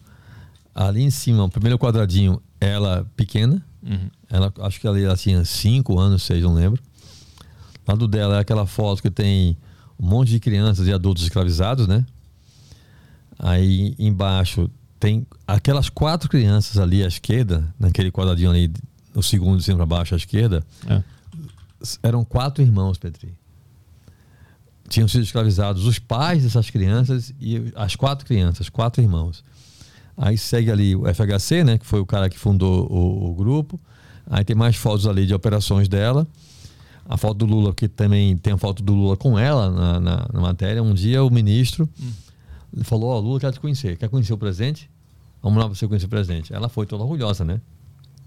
Ela era defensora vigorosa do Lula. Hoje em dia mudou de opinião. Uhum. Mas também aldeia Bolsonaro, né? Aí ela conheceu o Lula. O Lula falou: olha, quando você for nas fazendas, pode dizer que o presidente está com vocês. Vamos acabar com esse negócio de escravo no Brasil. Até ela flagrar um aliado dele Sim. escravizando o povo, né? Uhum. Aí a coisa mudou de, de, de conversa. Aí nunca mais tiveram contato os dois. Não. E, e, como é que tu conheceu a história dela e entrou em contato com ela? Como é que foi a, a criação dessa, dessa obra aí? Cara, é... eu te falei aqui antes, né? Quando eu tava na Veja, né? A gente falou já aqui isso outras vezes. Durante dois anos eu fui, eu sou do Recife, né? E eu fui contratado pela Veja em 98 para ser correspondente da Veja na Amazônia. Fui hum. morar em Belém, com a missão de fazer matérias em toda a região amazônica, né? Então foi uma época fantástica, cara. Viajei muito a Amazônia toda, sabe? Grandes aventuras, aquelas matérias que a gente vê em filmes, sabe? Globo Repórter. Minha vida era aquilo ali o tempo todo, cara. Hum. Aí eu fiz a matéria no Pará sobre trabalho escravo, né? Porque na época tinha saído um relatório mostrando que o estado do Brasil com maiores índices de trabalho escravo era o Pará. Eu peguei esse dado, né, essa estatística, para fazer matéria humana, né, mostrando a questão humana do problema. Eu viajei pelo Pará, fui em lugares onde o trabalho escravo é muito grave. E um dos lugares que eu fui é uma cidade do Pará chamada Tomé Açu. É, aí lá acompanhei uma operação de libertação com a Polícia Federal para tirar escravos. E aí, para a matéria, eu fui entrevistar alguém né, que, que trabalhasse nesse grupo né, que tira os escravos. Né? Entrevistei uma pessoa, mas nas pesquisas eu vi o nome da Marinalva, né? Eu falei, cara, uma mulher. Não entrevistei a Marinalva na época, fiz a matéria sem falar com ela. Entrevistei outra pessoa. Aí eu pensei, cara, uma mulher nordestina que faz o trabalho desse, né? Que vai nas fazendas, nas usinas, peitando capanga armado, peitando fazendeiro, peitando político. Como é que é a vida dessa mulher? Cara, o que foi que essa mulher teve de fazer para chegar nesse trabalho? É, de que ela já abriu mão para poder fazer isso? Comecei a pensar em, sabe assim, na época, bicho, eu nem sonhava em ser escritor, né? Comecei a pensar em fazer um dia um perfil na Marinalva, uhum, né? Matéria grande sobre ela, perfil dela, né? Por que que acontece, Petri? As matérias que saíam sobre o trabalho dela eram só sobre o trabalho. Mas, cara, tem matéria sobre operações da Marinalva Globo Repórter, Profissão Repórter, Fantástico, Jornal Nacional, um monte de matérias sobre trabalho escravo é, que foram feitas a partir de operações que ela tinha realizado. Né? Mas as matérias mostravam só a operação. Ninguém mostrava a mulher, uhum. a pessoa. Como é que esse trabalho afetou a vida dela e, e vice-versa, entendeu? E isso é uma coisa que sempre me atrai muito nas pessoas que abraçam causas assim, muito nobres, sabe assim. Não sei se você viu um filme chamado Erin Brockovich, hum. com a Julia Roberts, hum. que é um hum. filme pelo qual ela ganhou o Oscar, inclusive. Uhum. Que é a história real de uma mulher que é, tem um subemprego, classe média baixa, pobre, ela mora sozinha com, não lembro se, se são três ou quatro filhos, só ela e as crianças. E aí ela arruma um emprego no escritório de advocacia. Só assim, secretária, coisa assim, entendeu? Ela é uma mulher bonita, né? Aí vai lá. Só que aí chega, chega nesse escritório um caso de uma comunidade, né? Não lembro, acho que são 15 famílias que foram contaminadas por uma indústria química da região que poluiu a água hum. de onde as famílias bebiam a água, né? De onde chegava a água na, na torneira da, dessas casas, né? E aí, no escritório, sem ser advogada, esse caso chega, ela se interessa, começa a ler, e ela começa a ajudar o dono do escritório, o advogado, né? No caso. E, cara, ela entra nesse caso com uma dedicação tão extrema que aí é como houve com a Marinalva. Ela se afasta das crianças. Ela, na época, ela começa a namorar um cara, o cara fica em casa com os filhos dela e ela no meio do mundo para tentar combater essa história. E ela consegue, né, processar com a ajuda dela, né? A ajuda dela foi, foi crucial para o caso. O escritório de advocacia no qual ela trabalhava ganha a causa hum. para as famílias, uma indenização milionária, né? E obviamente ela é contratada para trabalhar com o cara diretamente, com o dono do escritório, né? E ganha, passa a ganhar bem e tudo mais. Uhum. E o, a, o filme, eu acho bacana isso, que mostra muito a interferência da dedicação dela ao trabalho, na vida pessoal dela.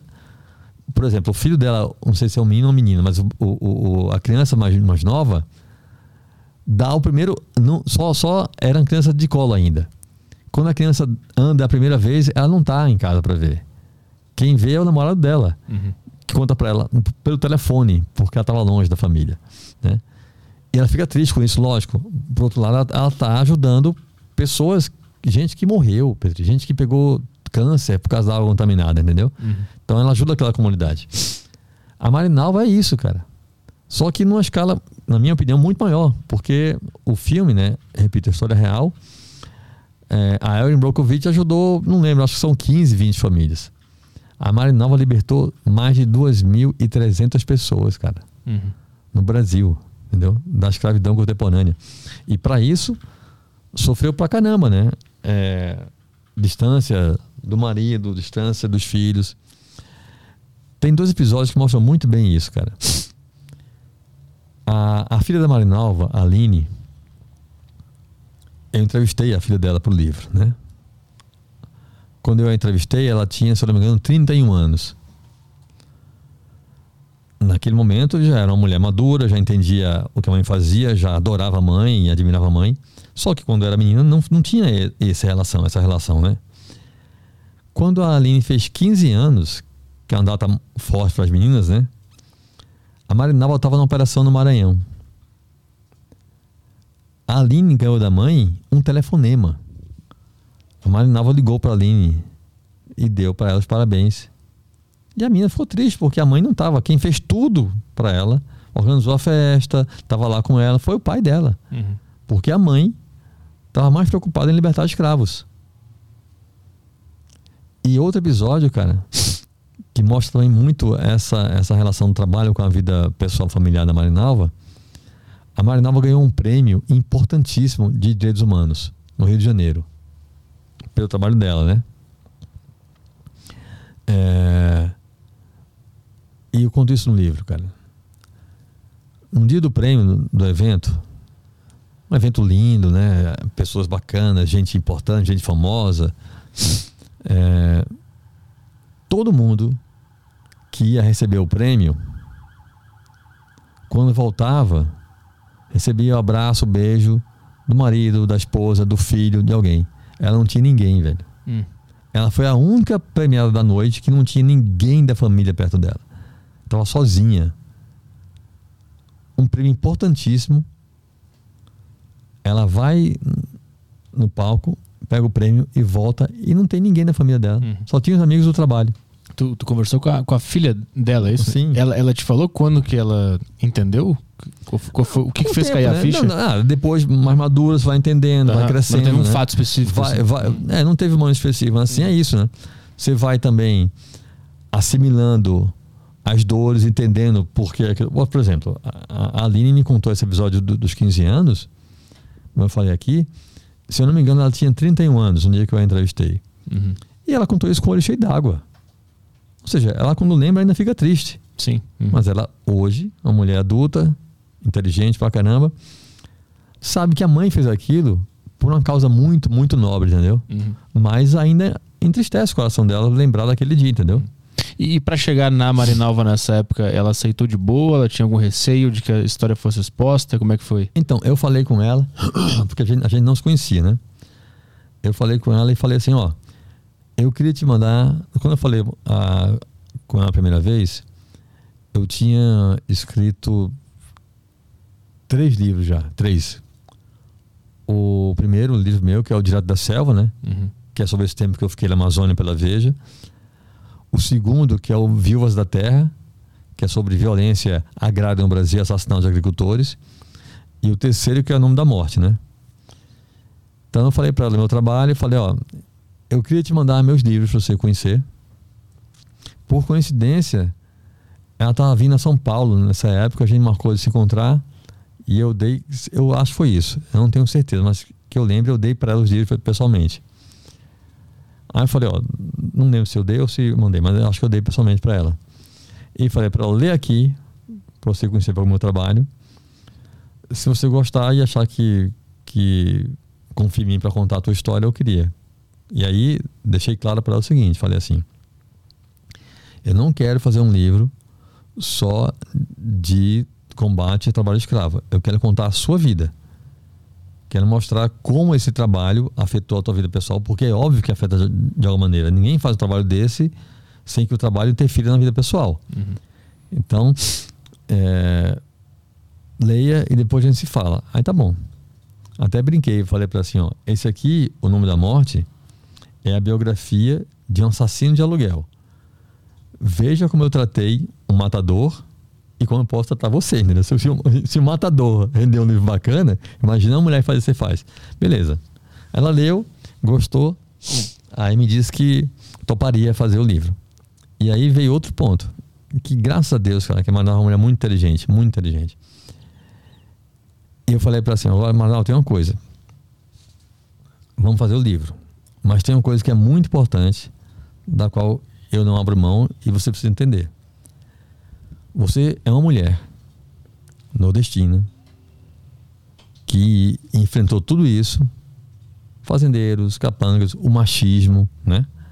Imagina uma mulher chegar na fazenda, Petri, Uhum. peitando capanga, armado, peitando fazendeiro, peitando político poderoso, sabe? Cara, né? Num país como o nosso, super machista. Aí eu falei, você por si só, e, e pelo seu trabalho, você já é uma heroína. Então a gente tem de humanizar você. Eu preciso mostrar no livro suas fraquezas, suas falhas, seus defeitos. Você não é perfeita, né?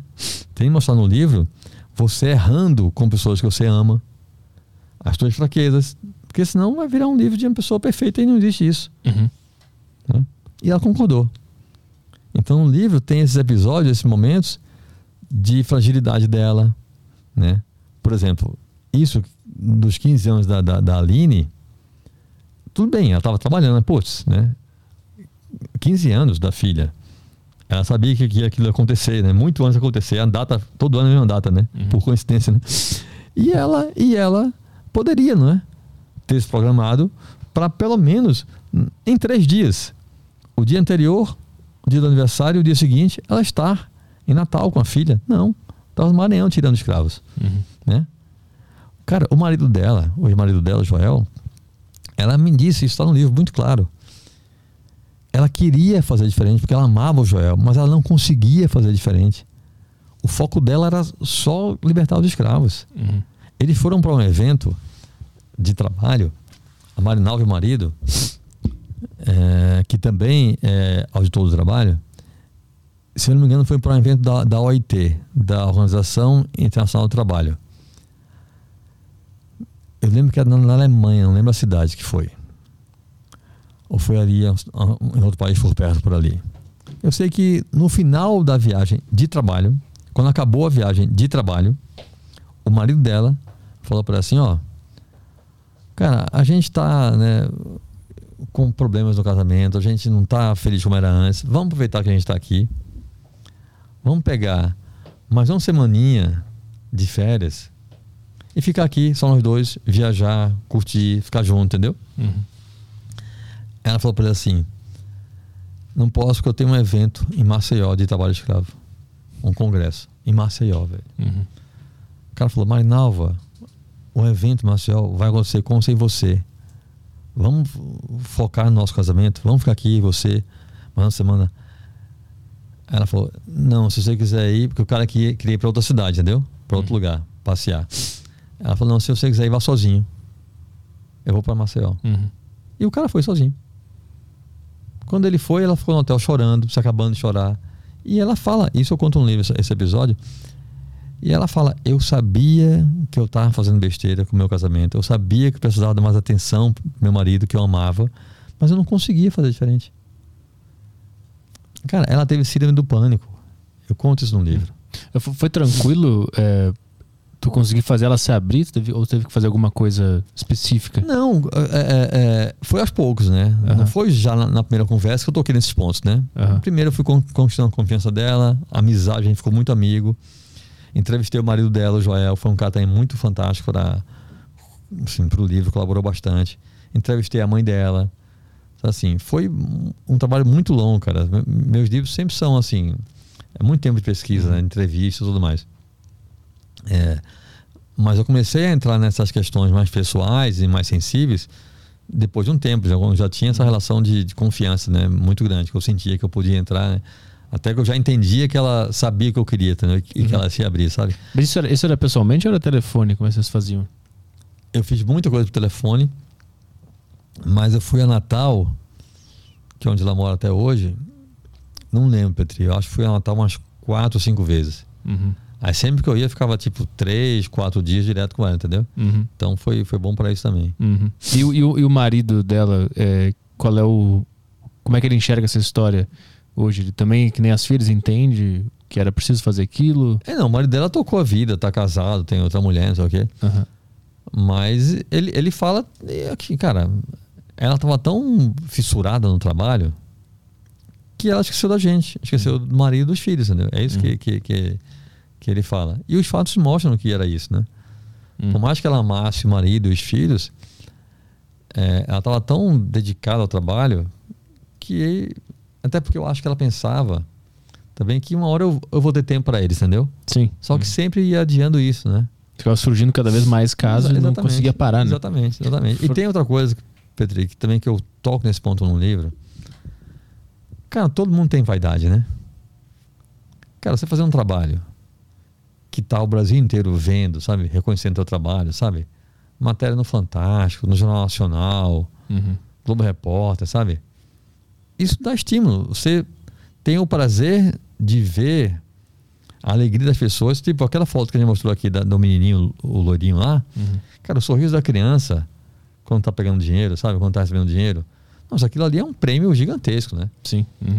Aí, além dessa alegria extrema, né? Desse orgulho de ver você mudando de fato a vida das pessoas, tem a outra alegria, a vaidade de ver o seu trabalho sendo reconhecido, sendo valorizado, né? Uhum. Então isso dava mais combustível ainda para ela continuar fazendo, entendeu? Uhum. Uhum. Tem gente, Petri, no, na- no livro, isso tudo documentado, com nomes, fotos. Tem gente que não tinha documento nenhum, Petri. Tem escravos que ela libertou que o ser humano, o indivíduo, não tinha nenhum documento. Como ela é auditora do trabalho, ela fazia essas operações com caixas de carteira de trabalho Uhum. zeradas. Então na fazenda ela chegava, se o cara não tinha documento, ela perguntava o nome do cara, o cara dizia, ela escrevia o nome do cara, fazia a foto do cara, digital, colocava na hora lá e pronto. Teve gente, cara, de dizer para ela, chorando, tem uma foto linda, um, um, um, um trabalhador escravo que ela libertou, cara forte, um negão, sabe assim, um cara bonito. E o cara falando para ela chorando, velho. É o primeiro documento que eu tenho na minha vida, doutora. Sabe o que é isso, velho? Uhum. E tinha histórias de, de pessoas que chegaram criança lá e já estavam adultas sendo escravas? Tem esse tipo de relato sim, também? sim, sim. Ó, o, o Lourinho, por exemplo, não é adulto, tem 12 anos. Sim. Mas o- esse menino, o pai dele fala que desde quando esse garoto tinha 8 anos, ele e o pai, ou era 8 ou era 5, não lembro com certeza agora, Uhum. ele e o pai ficam indo para fazendas. Ou seja, a criança estava crescendo como escravo. Uhum. Mas, mas a história do. Ima- Imagina um cara, aquele cara que ficou 19 anos escravizado. Sim. uhum. O cara chegou com 30 estava com 50, 49 anos. Sim. O cara chegar com 15 anos na, na, na fazenda dessa, que é muito comum, depois de 15 anos o cara está com 30. Uhum. Isso é muito comum. Sim. Tem, tem alguma, alguma questão aí? Tem aqui no, no chat do YouTube, eu não vi se a galera mandou no Telegram. Telegram ah, não tem, mano. Vai no YouTube aí. É, tem algumas aqui do Guilherme, que mandou, mandou várias, na verdade, muito boas. É, pergunta para o Clester: ah, os imigrantes que vêm de outros países também são possíveis vítimas desses fazendeiros e trabalho escravo? Principalmente venezuelanos e haitianos que vêm é, procurar trabalho. Então, nesse caso do- dos imigrantes, o mais comum é o trabalho escravo urbano, né? Isso que a gente falou aqui, né? Sim. O cara vai trabalhar em oficina de costura, é, mais nesse nessa área. Os imigrantes que vêm de fora do país, raramente eles viram escravos de fazenda, né? Não tem Rurais. nenhum caso nesse, nesses, nesses. Não, no livro não tem nenhum. tem, de imigrante. eh, Se tinha em algum relatório da Marinalva, eh, eu não peguei. Uhum. Tem a próxima aqui do Guilherme também. É, as pessoas que moram perto dessas fazendas sabem o que acontece lá e são coniventes ou muito ou muitos nem imaginam o que acontece. É, os que sabem, né? Porque, é, é, como eu falei aqui, né? São fazendas geralmente muito grandes, né? Inclusive longe dos centros urbanos das regiões. Então nem sempre sabem. Mas quando sabem, é, nem sei se eu diria coniventes, mas são pessoas que têm até medo, né? É. De se colocarem contra os poderosos da região, né? Porque se o cara escraviza pessoas e mata quem foge, é óbvio que também pode matar quem denunciá-los, né? Uhum. Então as pessoas nesses lugares, é, eu penso que a maior parte das pessoas não sabe que tem, né? Até porque são fazendas muito grandes, isoladas, e quem sabe não quer se meter né? na questão, né? Com medo, né? Tem mais uma aqui dele também. É, hum, quais são os produtos dessa fazenda, dessas fazendas que geralmente tem trabalho escravo? E o crime organizado também participa de trabalho escravo com fazendas que produzem drogas?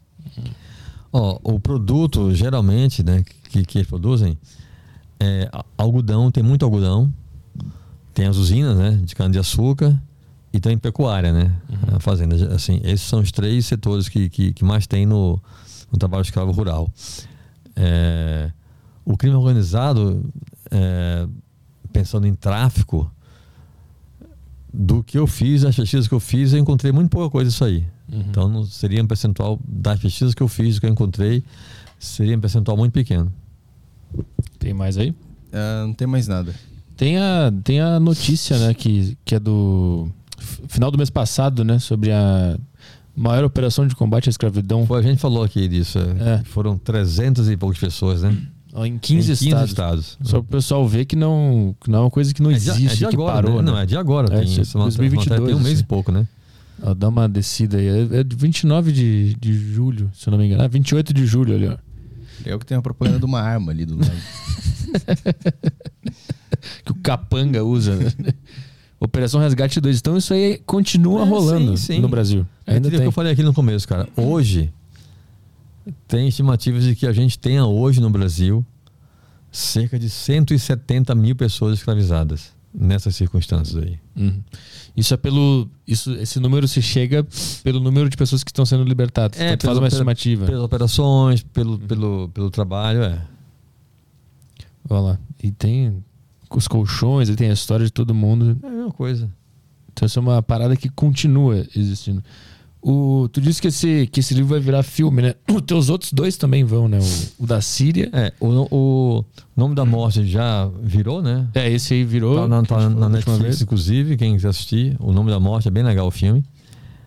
O livro também. E o da Síria, como é que tá? O da Síria é, já foram vendidos os direitos né, para filmarem, mas assim, até agora o, o, o projeto está parado, mas assim, eu já vendi os direitos para fazerem. E também a Dama da Liberdade. Tá, tá vendido também pra, Também. pra fazer, mas tá Também. parado ou já tá em produção? Tá coisa? parado também. Pô, tem que sair logo. O da Síria eu tô bem curioso pra ver. É, cara, vai ser bacana. Telegram nada? Telegram não entrou, não entrou nada. O pessoal não quer agora. saber de, de escravidão, é isso? Não. É, bom, quer divulgar onde é que o pessoal compra o livro? É na Amazon, o no teu livro é- site? É, pode comprar na Amazon, pode comprar no site da Saraiva, que é a editora do livro, Bem Virá. É, nos sites de, de livraria, sites que vendem livros, você acha fácil, fácil. A Dama da, da Liberdade. Deve ter em todos os sites aí pro pessoal Tem, tem procurar e comprar. Esse, qual é a Amazon, data, gente? Amazon é bom porque eles entregam rápido também, né? No É. Brasil todo, né? Pesquisei aqui no Google aqui, aparece rapidão na hora. É. Não tem problema pra achar. A Dama da Liberdade. Que ano foi lançado esse livro? 2015. 2015. Então, ah, ela, ela parou de trabalhar nisso em 2003, 2000 e, Não, ela ficou, ela ficou nesse grupo até 2004. e aí saiu, foi escanteada. Aí foi, pro- foi saída, né? Foi tirada pelo governo federal. E aí voltou para Natal e continua trabalhando, combatendo trabalho escravo e trabalho infantil. Então, depois que ela saiu, foi 2004, 2005, só 2016 tu começou a, a conversar com ela. Não, eu comecei a entrevistar a Marinalva, eu acho que foi em 2007, Ah, pro livro. Ah então esse livro durou bastante tempo. É, porque é o seguinte, Petro, eu sempre faço meus livros trabalhando, né? Eu tenho meu trabalho. Hoje em dia eu tô, não estou em nenhuma redação, estou focando só nos meus projetos, estou fazendo novo livro, é, fazendo roteiro de série, cinema tudo mais. Mas é, eu sempre trabalhei, né? O dia a dia na redação, né? Tra- trabalhei na Veja, no Estadão, na Isto É, na Globo. E eu fazia os livros, tipo, horas vagas. Fim de semana, férias, feriados. Então, demorava, sempre demorou muito, né? Até porque são é, é, pesquisas muito profundas, longas, né? Então, é, a Marinalva, o livro da Marinalva, se eu não me engano, eu comecei a entrevistá-la em 2007 ou 2008 e até comecei em 2015. Ah, o livro termina no começo de 2015, né? O, a- o momento do livro lá que eu conto a vida dela ainda é comecinho em 2015. E aí eu finalizei o livro, a gente lançou, eu acho que foi meados de 2015, eu acho que foi junho, julho por ali, 2015. Foi por aí. Quase 10 anos de trabalho no, no livro. né? Uns sete anos de trabalho. Uhum. Tem o- Mas sobre- é como eu falei, né? Ah. Não é só nisso, né? Claro, eu sim. na redação sim. o dia todo e Uhum. à noite, fim de semana, férias, feriado, eu fazia as coisas do livro. Teve alguma coisa na história dela que quase fez ela parar? Por medo, por ameaça? O Que, trabalho? é, que teve um Não. momento que ela pensou, puta, Não, o que, o que complicou muito é, foi quando ela começou a ter as, os surtos de, de síndrome do pânico. aham, Que foi difícil isso, cara. Foi difícil, porque tem, por exemplo, um episódio, eu conto num livro isso, que pela, isso é muito explicado pela história da vida dela, né? A infância muito pobre, longe da família, não sei o quê. Aí depois o trabalho, né? Que também fez com que ela ficasse longe da família. Então ela tinha uma. Ela, ela desenvolveu uma, uma, uma coisa de querer muito ficar em casa, sabe assim? Que ali ela se sentia protegida, né? uhum. E aí teve um dia, por exemplo, dela sair de casa no carro para ir trabalhar e no meio do caminho voltar para casa, porque tinha tipo meio que uma distância assim que ela começava a ficar muito mal longe de casa, que queria voltar para casa, para ficar na segurança de casa, voltava para casa. Mas isso depois de já ter sido saída do, do trabalho ou, ou ainda trabalhando com a escravidão? Cara, eu acho que foi depois de, de ter sido saída já. Não Mas ela certeza, desenvolveu isso lembra? por ver tanto horror, ver tanta coisa ruim? Você diz... Não, era mais pela vida dela, coisa da família, de querer Sim, ficar em casa. Depois de tudo que aconteceu na vida Sim. dela, né? Perder o marido, ter essa relação difícil com os filhos, Uhum. ela, assim, a síndrome do pânico dela fazia com que ela não quisesse sair de casa, Uhum. né? Porque ali em casa estava segura, sabe assim? Sim, entendi. Mas eu imagino também que ver tanta desgraça também mexe com a cabeça, né? Com o psicológico. Sim, mas é, meu trabalho também tem isso comigo, né? Ver muita coisa, né? Assim, o que eu vi na Guerra da Síria, cara, não tem quem tire da minha mente. Mas quando você vai fazer esse trabalho, você sabe que vai ver aquilo, né? Você meio que já está preparado para aquilo, né? Sim. No caso dela, eu sinto foi muito mais isso. Foi muito mais pela distância da família, sabe? Essa relação difícil que ela teve com a família por causa do trabalho, Uhum. que acabou gerando isso nela de esse pavor de ficar longe de casa, sabe? Mas aí quando ela começou a se meter com os, com os caras grandes, ela começou a receber ameaça, em nenhum momento ela pensou em Não. largar. Não. Ela estava disposta a morrer. Sim, se chega as ameaças e ela não, não para de trabalhar, por exemplo, né, no dia que o assessor do ministro do Trabalho ligou para ela, dizendo para ela parar da entrevista, ela falou: não vou parar. Vou falar do, do meu trabalho como sempre falei. Ela sempre foi assim, então, de, de peitar quem, quer que fosse para fazer o que ela achava que tinha que ser feito. Mas aí ela ter, ela não ter acatado essa ordem causou o que? A saída dela. Foi isso. É, pouco depois ela Aham, né, foi tirada do, do- da equipe, né, móvel, né, do grupo móvel do- que ficava nas fazendas e foi levada para Brasília, onde ela ficou quase que trancada numa sala sem nem computador, cara. Entrou uma, entrou uma pergunta no Telegram aí do Elon Mosca. Aham, eu vi aqui. É, Elon Musk. Queria perguntar se ele é familiarizado com o caso da mulher da casa abandonada aí de São Paulo. Desde as acusações de escravidão sobre a, e sobre a história em geral, etc. Acho que seria interessante contar a história. Abraço. Cara, esse caso eu só sei o que sai na mídia. Li uma coisa, não, não me, me aprofundei muito não. Agora o que eu lembro que eu achei muito curioso quando eu vi as primeiras matérias sobre esse caso é que a matéria dizia que a mulher era procurada pelo FBI, né? Uhum. FBI tá mal, né? Porque se encontraram a mulher aqui em São Paulo, o FBI não encontra, né? Então o FBI tem que melhorar muito o seu trabalho, a equipe tá fraca. Todo mundo encontrou ela. Pois é, né? Foi o cara da Folha, né, que fez um. Folha de São Paulo, né, que fez o podcast, ou foi o Estadão? Sim, sim, foi a Folha. Foi a Folha, né? O cara fez um, o podcast e aí ficou. Aí, E o, o FBI não acha. O FBI tá fraco. É. E o cara achou Já e todo foi mundo. melhor o FBI, já foi melhor. É, tem e uma. aí alguém pode dizer, mas o FBI não pode fazer operações internacionais, né? É. Não pode, mas a Interpol pode. É, mas acho que também tava a Interpol. Então, tava o. FBI poderia acionar a Interpol e É.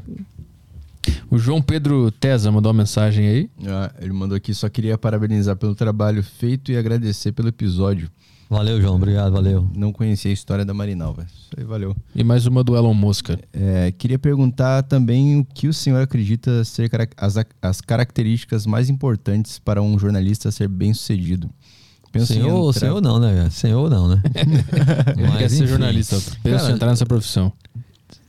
Tem. Primeiro, tem uma coisa que para qualquer profissão conta muito, que é você se dedicar de verdade, né? Você fazer o que você ama, você se dedicar totalmente ao que você quer fazer. Mas para jornalista, cara, tem uma um ponto que eu acho muito, muito, muito fundamental, que é você ser curioso, tá? Você tem tem curiosidade, tem que estar muito atento ao que acontece, tem de ter interesse no outro, você tem de se interessar muito pelo outro, sabe? Se você for uma pessoa que só olha pro seu umbigo, você não vai fazer nada, né? Você tem de estar sempre muito atento a tudo e ter esse, essa curiosidade de entender o que é diferente de você, né? Eu tenho muito isso comigo, cara. Eu sempre me atrai muito o que é diferente de mim.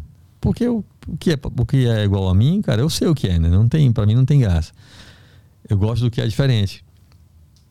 E o que me atrai isso, assim, contar histórias de pessoas e realidades distantes da minha, sabe assim? Uhum. O pessoal tá dizendo aqui que o, o Caio tá pesquisando sobre armas, né? Porque se apareceu sobre arma ali é porque ele tá pesquisando, né? É, Então, porque né? falamos aqui do nome da morte, da pistoleira, ele ficou inspirado. É, ele tá querendo verdade, entrar no né? ramo, tá querendo entrar no ramo. Baita negócio isso aí. O cara botou que o Caio tá investindo pra virar capanga do Petri. Na verdade, tá, tá investindo pra pegar tua liberdade, né? É verdade. Cara, essa é a primeira vez que eu vejo uma propaganda de arma. Agora desapareceu, apareceu uma de banco no lugar. Mas aquela ali era arma de verdade? Não sei. Era uma. Era. Não era, era assim. Que coisa. Não sei se era E, alguma- e o pior, né? Numa matéria de trabalho escravo, o cara anunciando arma. Deve ser. Não, cara, isso, cara, isso tem sentido, sabia? Que, ah, dá a Pra entender que a matéria pra tá do lado do fazendeiros que fazendeiro. forem ver com raiva a matéria, já tá ali, ó. Revólver, compra já. Não, falando sério mesmo. É, eu tô catando alguma aqui no YouTube, ver se não passou alguma pergunta interessante aqui. É, deixa eu ver. Já pensou em fazer um livro sobre a vida do Arthur Petri e sua jornada no humor e podcast do Brasil? Boa ideia essa aí. Cara, será, será que ele tá disposto a contar tudo, em todos os segredos, todos os, os podres? É que não tem nada, é só um cara. só um cara parado, pensando, ah, como nunca eu queria é fazer. só um cara, nunca é. Ah, deixa eu ver aqui. Eu acho que entrou aqui, mas. Ah, não, era o Elon Musk. Então é isso aí, né? Vamos botar na descrição aí o Instagram do Cluster, também o. Ah, boa, boa. Quem quiser me segue lá. Cluster Cavalcante, tudo junto. Ainda recebe muita mensagem? Cluster com K. Recebo e Bacana. eu uso bastante o Instagram, cara. Falo todo mundo, respondo. Acho muito legal esse contato. Boa. E tem coisa curiosa no Instagram que é o seguinte: as pessoas veem podcast, ou leem um livro meu, ou veem um filme, me marcam, né? Comenta marcando, me marcando. Você vê tudo, né? Aham. E aí, cara, eu falei aqui, acho que da outra vez, o meu livro, O Nome da Morte, tá lançado em cerca de 20 países, né? Uhum. Em oito idiomas. E aí, outro dia, isso foi muito legal, cara. Uma mulher me marcou no Instagram, colocou uma foto do Nome da Morte em inglês, né? A edição em inglês. É, na capa, a edição foi lançada na Austrália e Nova Zelândia. Porque tem uma edição em inglês que foi lançada nos Estados Unidos, que é outra capa, né? A edição que foi lançada na Austrália e Nova Zelândia é uma capa diferente. Então, era essa capa. A mulher colocou lá um post no Instagram, me marcou e colocou lá um elogios em inglês, tudo. Respondi para ela, né, em inglês, agradecendo, e mandei para ela, no reservado, a mensagem, perguntando de onde ela era. Eu quero saber se ela era da Austrália ou da Nova Zelândia. Petri, a mulher é do Paquistão. Hum, sim. Uhum. A mulher é do Paquistão. E perguntei, mas cara, você, você viu o livro aonde? Ela falou, na livraria da minha cidade. Numa livraria da minha cidade. Cara. Aí você vê o que é o mundo globalizado, né? Aham. Uma paquistanesa lendo um livro em inglês escrito por um brasileiro, né? Aí, cara, esse lance do, do, do Instagram realmente eu acho muito bacana. Eu uso muito. Então, assim, quem quiser me adicionar, mandar mensagem, eu respondo na boa, conversa bacana. E, e como é que é pro, pro escritor ter um livro sendo vendido mundialmente no sentido financeiro? Isso é, é bom dar um, dar um bom Cara, dinheiro? Assim, sendo bem sincero, é, para mim não mudou nada a minha vida financeira. Hum. Porque tem editoras que pagam. Que, como é que é o sistema? A editora paga um valor para ter os direitos de publicar o livro, né? Uhum. Valor negociado em contrato, beleza. É, e aí você vai ganhar aquele valor e se o livro vender pra caramba, você vai, vai ganhar mais, né? É, só que tem um ponto que é o seguinte, você também não tem controle, né? Ah, eles de falam. quanto tá vendendo. vendeu Eu não, eu não sei quanto tá vendendo meus livros pelo mundo todo. Uhum. Petri, ó, esse livro, cara, O Nome da Morte, foi lançado em português, inclusive em Portugal, uma edição diferente da, da- da brasileira, uma edição em português de Portugal. Em francês, espanhol, alemão, polonês, turco. Tem mais dois idiomas que eu não vou lembrar agora. Muita coisa. E saiu agora mais recentemente em, em sérvio. Uhum. Foi lançado na Sérvia o livro. São oito idiomas. Só que eu não sei, cara.